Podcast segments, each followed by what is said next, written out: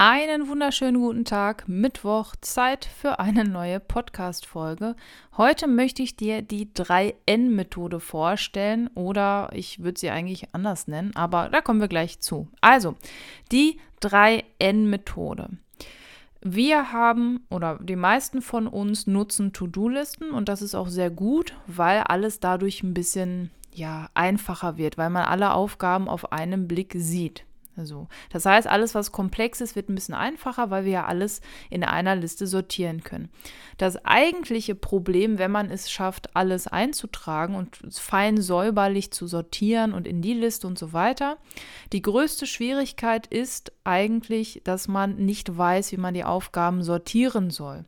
Das heißt, eigentlich ist das Wichtigste bei der To-Do-Liste nicht die Liste an sich, sondern wie priorisiere ich eigentlich meine Aufgaben.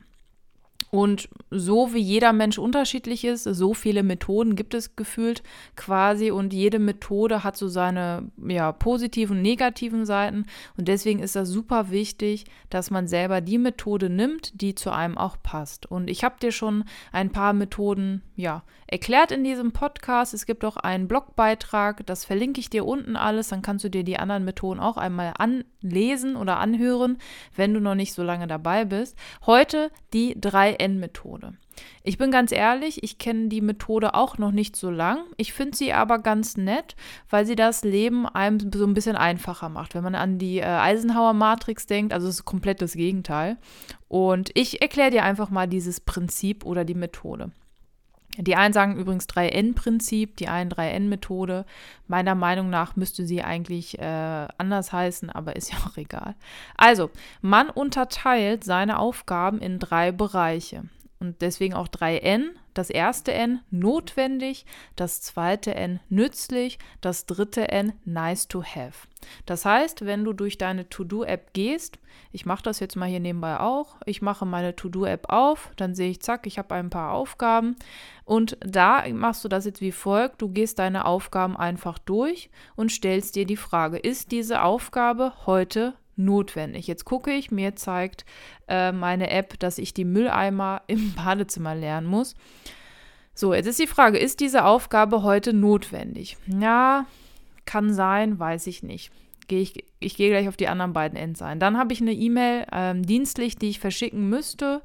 Ähm, die mache ich gleich noch. Ach, die kann ich aber auch morgen. Also du gehst wirklich einfach alle Aufgaben einmal durch. Ist diese Aufgabe heute unbedingt notwendig?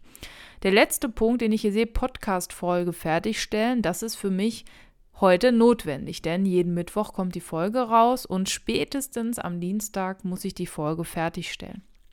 Das heißt, die erste Frage, die du dir stellst, ist diese Aufgabe heute notwendig? Die zweite Frage, ist die Aufgabe heute nützlich oder hilfreich?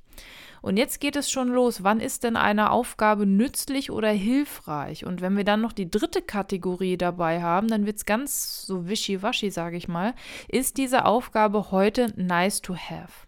Okay, nice to have ist quasi das andere Extrem von müssen. Das heißt, wenn ich es mache, ist nett, wenn nicht, ist nicht schlimm. So.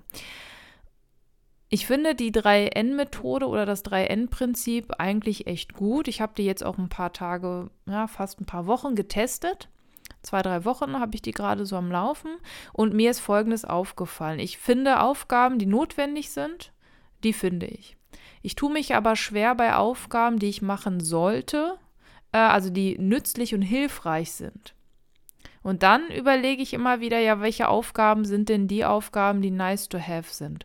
Und da habe ich jetzt für mich Folgendes ja, ermittelt, entdeckt und deswegen, ich habe eben schon sollte gesagt. Ähm, ich mache das jetzt wie folgt. Ich sage nicht, ist diese Aufgabe heute notwendig, sondern muss ich diese Aufgabe heute erledigen.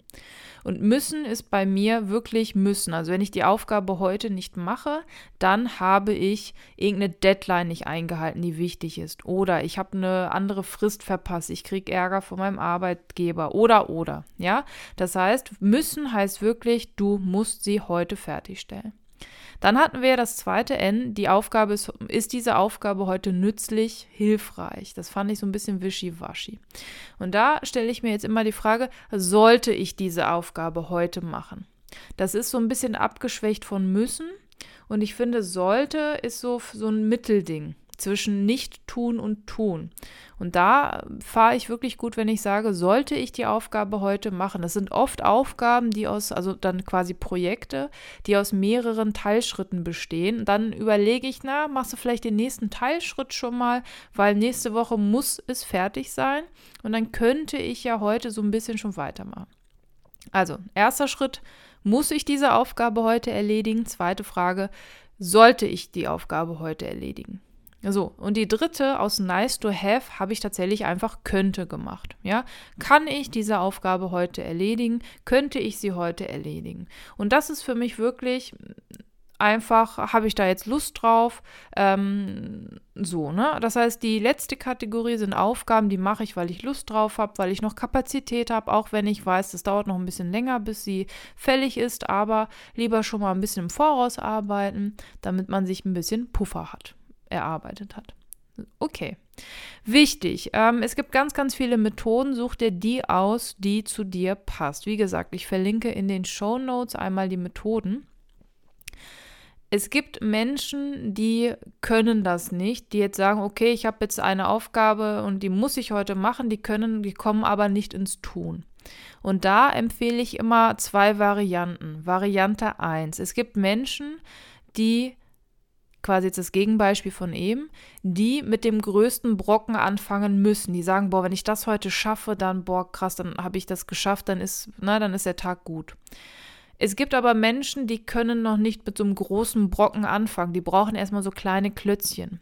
Und da kann ich auch wirklich euch raten oder dir raten, fang mit was Kleinem an. Ja, zum Beispiel den Müll rausbringen, Geschirr spülen, irgendwas, was nicht so viel Gehirnkapazität braucht und ähm, dann, dann hat man so ein bisschen Momentum. Ja, das heißt, man kommt ähm, ins Tun und dadurch erarbeitet man so viel Momentum, dass man dann dieses große Ding endlich angehen kann. Das heißt, man holt ein bisschen Schwung. Genau. Wichtig ist für mich aber, und das habe ich auch in zig Zeitschriften und Blogartikeln gelesen, Letztendlich kannst du immer und immer wieder andere Methoden zur Priorisierung testen. Du kannst die aussuchen, die dir Spaß macht, die nehmen, die dir gefällt und die dir zusagt. Aber was wichtig ist, du kannst zwar die Priorisierungsmethode in Frage stellen, aber, und dann kommen wir wieder zurück zu meiner, glaube ich, allerersten oder zweiten Podcast-Folge, bitte nicht anhören. Ich glaube, ich habe da so unentspannt gesprochen. Ähm, naja, also das Wichtigste ist immer noch Schritt 1. Du hast eine Liste, da trägst du alles ein und dann kommt das danach, das Priorisieren. Ja. Und in diesem Sinne, du kennst meine drei Buchstaben, meine eigene Methode, organisiere, priorisiere, fokussiere, OPF und die Liste ist organisiere und die Folge heute war natürlich für die zweite Säule für priorisiere. Okay, teste dieses Prinzip, diese Methode, 3N-Methode, 3N-Prinzip oder denk an müsste, sollte, könnte. Und dann Antworte mir gerne einfach auf mein Newsletter, der ging jetzt neulich wieder raus. Schreib mir eine DM auf Instagram oder schreib mir einfach eine E-Mail an hallo@endlich-produktiv.de. Ich freue mich auf jeden Fall, wenn ich von dir höre. Ich habe einige, die mir immer und immer wieder schreiben. Das ist total toll und es macht super viel Spaß, euch auch kennenzulernen und einfach auch mal Namen zu haben zu den Gesichtern die ich halt so auf Instagram sehe. Und das ist total toll. Also beziehungsweise Namen sehe ich auch, aber Charaktere, also richtige Menschen, das ist total toll. Dann hören wir uns wieder in der nächsten Woche und ich wiederhole es gerne nochmal. Denk dran, organisiere, priorisiere, fokussiere und dann hören wir uns nächste Woche. Ciao.